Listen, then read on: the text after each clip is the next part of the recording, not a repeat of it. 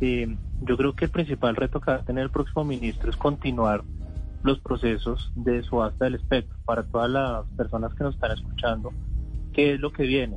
Colombia tiene que entrar a la siguiente tecnología en telefonía móvil. Nosotros en este momento hablamos en 4G, con la cuarta generación, y para hacer realidad esa posibilidad para los colombianos se requiere volver a subastar unos bloques de espectro específicos que el ministerio ya definió y donde había ya una, digamos, una serie de intereses por algunas compañías que ya lo han manifestado.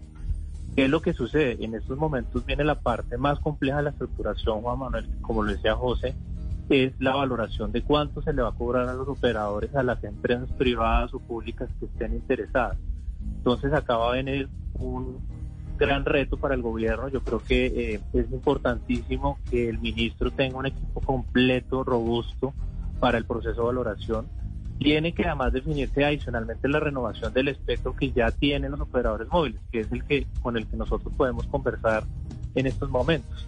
Y eso también va a implicar otro proceso técnico de valoración eh, que va a ser también bastante complejo porque eh, la realidad del sector, la realidad del país eh, no es sencilla en los términos de la valoración de las empresas.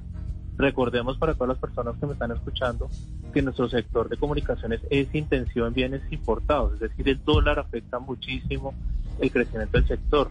Tenemos necesidades de inversión muy importantes para el desarrollo de las redes y lo más importante, hay que darle garantía a los inversionistas, no solamente del sector de las comunicaciones, sino yo creo que de manera general en la economía que hay estabilidad macroeconómica, que tenemos los fundamentales en política monetaria y fiscal muy bien definidos. Entonces, pues con las decisiones que también hoy se tomaron, especialmente como ustedes vieron también, se cambió el ministro de Hacienda, es importante que eh, la confianza en el país se mantenga.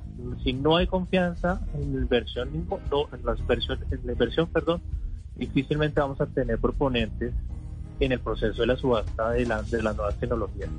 Eh, ¿qué, qué, está ¿Qué está en riesgo? O sea, ¿qué puede pasar en caso de que no se dé la renovación de espectro, porque uno diría, bueno, 5G, perfecto, no, no, seguimos como estamos, y es que no hay 5G, pero ¿qué pasaría si no se lograra hacer este año la renovación de espectro, Sergio? ¿Qué es lo que está en juego en materia de conectividad para los colombianos? Pues sería, Juan Manuel, un proceso muy complejo. Los operadores pueden eventualmente, lo que sería lo más grave, devolver ese espectro al Estado colombiano, lo cual pues sería bastante crítico en términos de conectividad porque con ese espectro, que son las autopistas donde nosotros vamos a hacer nuestras llamadas, nuestro eh, acceder a Internet, pues eh, se, se, le devolvería al Estado y el Estado tendría que volver a hacer otras nuevas subastas o unos nuevos procesos de asignación. Entonces, ese es el escenario, digamos, más fuerte. Puede darse que los operadores pues no renueven por 10 años, que es lo que establece la ley, eh, o por 20 años, sino por un periodo corto, lo cual también, en mi opinión, pues generaría incertidumbre sobre la prestación del servicio. Todos estos componentes son fundamentales porque sin espectro no podemos tener primero la prestación eficiente del servicio calidad en, las comunicaciones que reciben los colombianos y lo más importante, la tranquilidad que vamos a tener en la continuidad en la prestación del servicio. Y además sería pues una señal muy compleja para que se cumplan las metas que está estableciendo el gobierno nacional de lograr el 80% de conectividad. Si no hay espectro, no va a haber conectividad rural ni conectividad en las grandes ciudades como eh, aspira el gobierno nacional a lograr en los próximos cuatro años. Representante Jaime Salamanca, ¿qué decirles a los colombianos que hoy pues están esperando que el proyecto de centros digitales que tiene esos dos grandes operadores, por un lado el caso de la ETV, el otro lado de Claro, llegue el internet a las zonas más apartadas, que sea internet más barato, que sea internet de calidad? Eh, que están esperando que ese 85% de conectividad se haga realidad si se mantiene en el plan de desarrollo? Esa es una apuesta grande, esa es una apuesta ambiciosa que, que no es fácil de llevar a, a buen término si no se tiene continuidad en las políticas que se han trazado de manera técnica, que no solamente tiene que ver con revisar el alcance de los proyectos que ya venían de la administración anterior en ejecución, sino sobre todo que tiene que acudir a la creatividad y a la cooperación, a las sinergias que la ministra había logrado, por ejemplo, con los operadores para temas de apropiación TIC y para eh, fortalecer a los pequeños operadores rurales, esos pequeños eh, esas empresas pequeñitas que llegan a la Colombia profunda y en donde también hay un énfasis de este gobierno. Es, ese es el reto que tiene el además de garantizar transparencia y condiciones, digamos, de igualdad a la hora de acceder a todas estas posibilidades que da el mercado, porque pues también, eh, digamos que cualquier empresa, y es lógico, en su dinámica debe estar pensando en tener esa seguridad jurídica y la posibilidad de competir en igualdad de condiciones. Pero también hay que ir un poco más allá y digamos que no solamente eh, buscar eh, cerrar brechas de conectividad, sino tener esa mirada que la doctora Urrutia nos planteó a todos en las discusiones que dimos en la Comisión Sexta y es avanzar en esa apropiación de las tecnologías y buscar hacer que el, sector TIC sea eh, fundamental de manera transversal en todas las demás estrategias de gobierno, en educación, en generación de empleo, en turismo, en apoyo al sector agropecuario, en la industrialización de Colombia.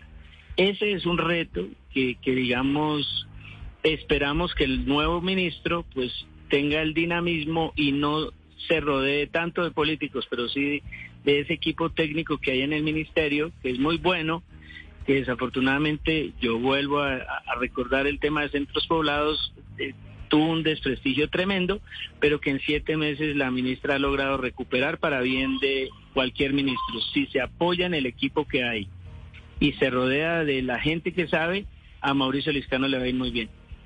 ¿Usted qué cree que vaya a pasar, representante, con el ministerio? O sea, ¿se viene un huracán y a cambiar todo el equipo o no necesariamente?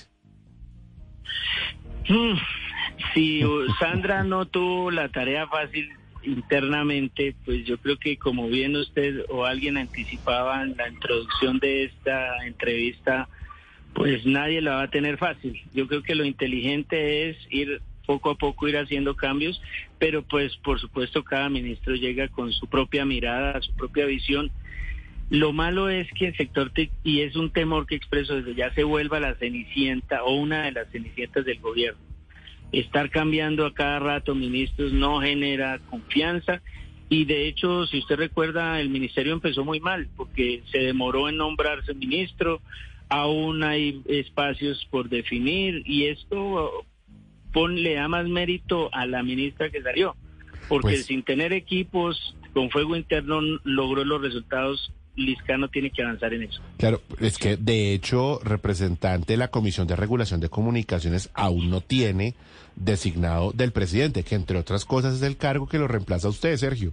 O sea, que es cómo leer un mensaje cuando hay un sector que todavía no nombrado, RTBC no está nombrado, eh, digamos, el, caso, hay parte del ministerio que todavía no, que tiene gente que está recientemente llegada, eh, y, y la CRC que es tan importante, no tiene delegado el presidente de la República. Sí, total, total. Representante, adelante y... y... Sí, perdón. No, total, total, y eso ha ido muy en detrimento del sector y de las de los logros del sector y es lo primero que, bueno, Liscano tiene que, que ponerse pues a la tarea. Más allá de ponerse a sacar gente, es garantizar que los espacios en donde no hay gente aún, llegue la gente necesaria para liderar y hacer equipo. Representante, ¿usted sabe políticamente cuál es, cuál es la representación de, de Liscano? Pues hasta donde yo sé es del presidente, ¿no? Mm. Pues, digamos que no, no, no, no representa un partido en particular, o eso es lo que yo creo, no sé. Ok, Sergio, usted iba a replicar y voy con José Caparroso. No, no, que concuerdo, Juan Manuel, con lo que tú mencionas. estos momentos requieren una institucionalidad muy robusta en el sector porque tiene muchísimos retos.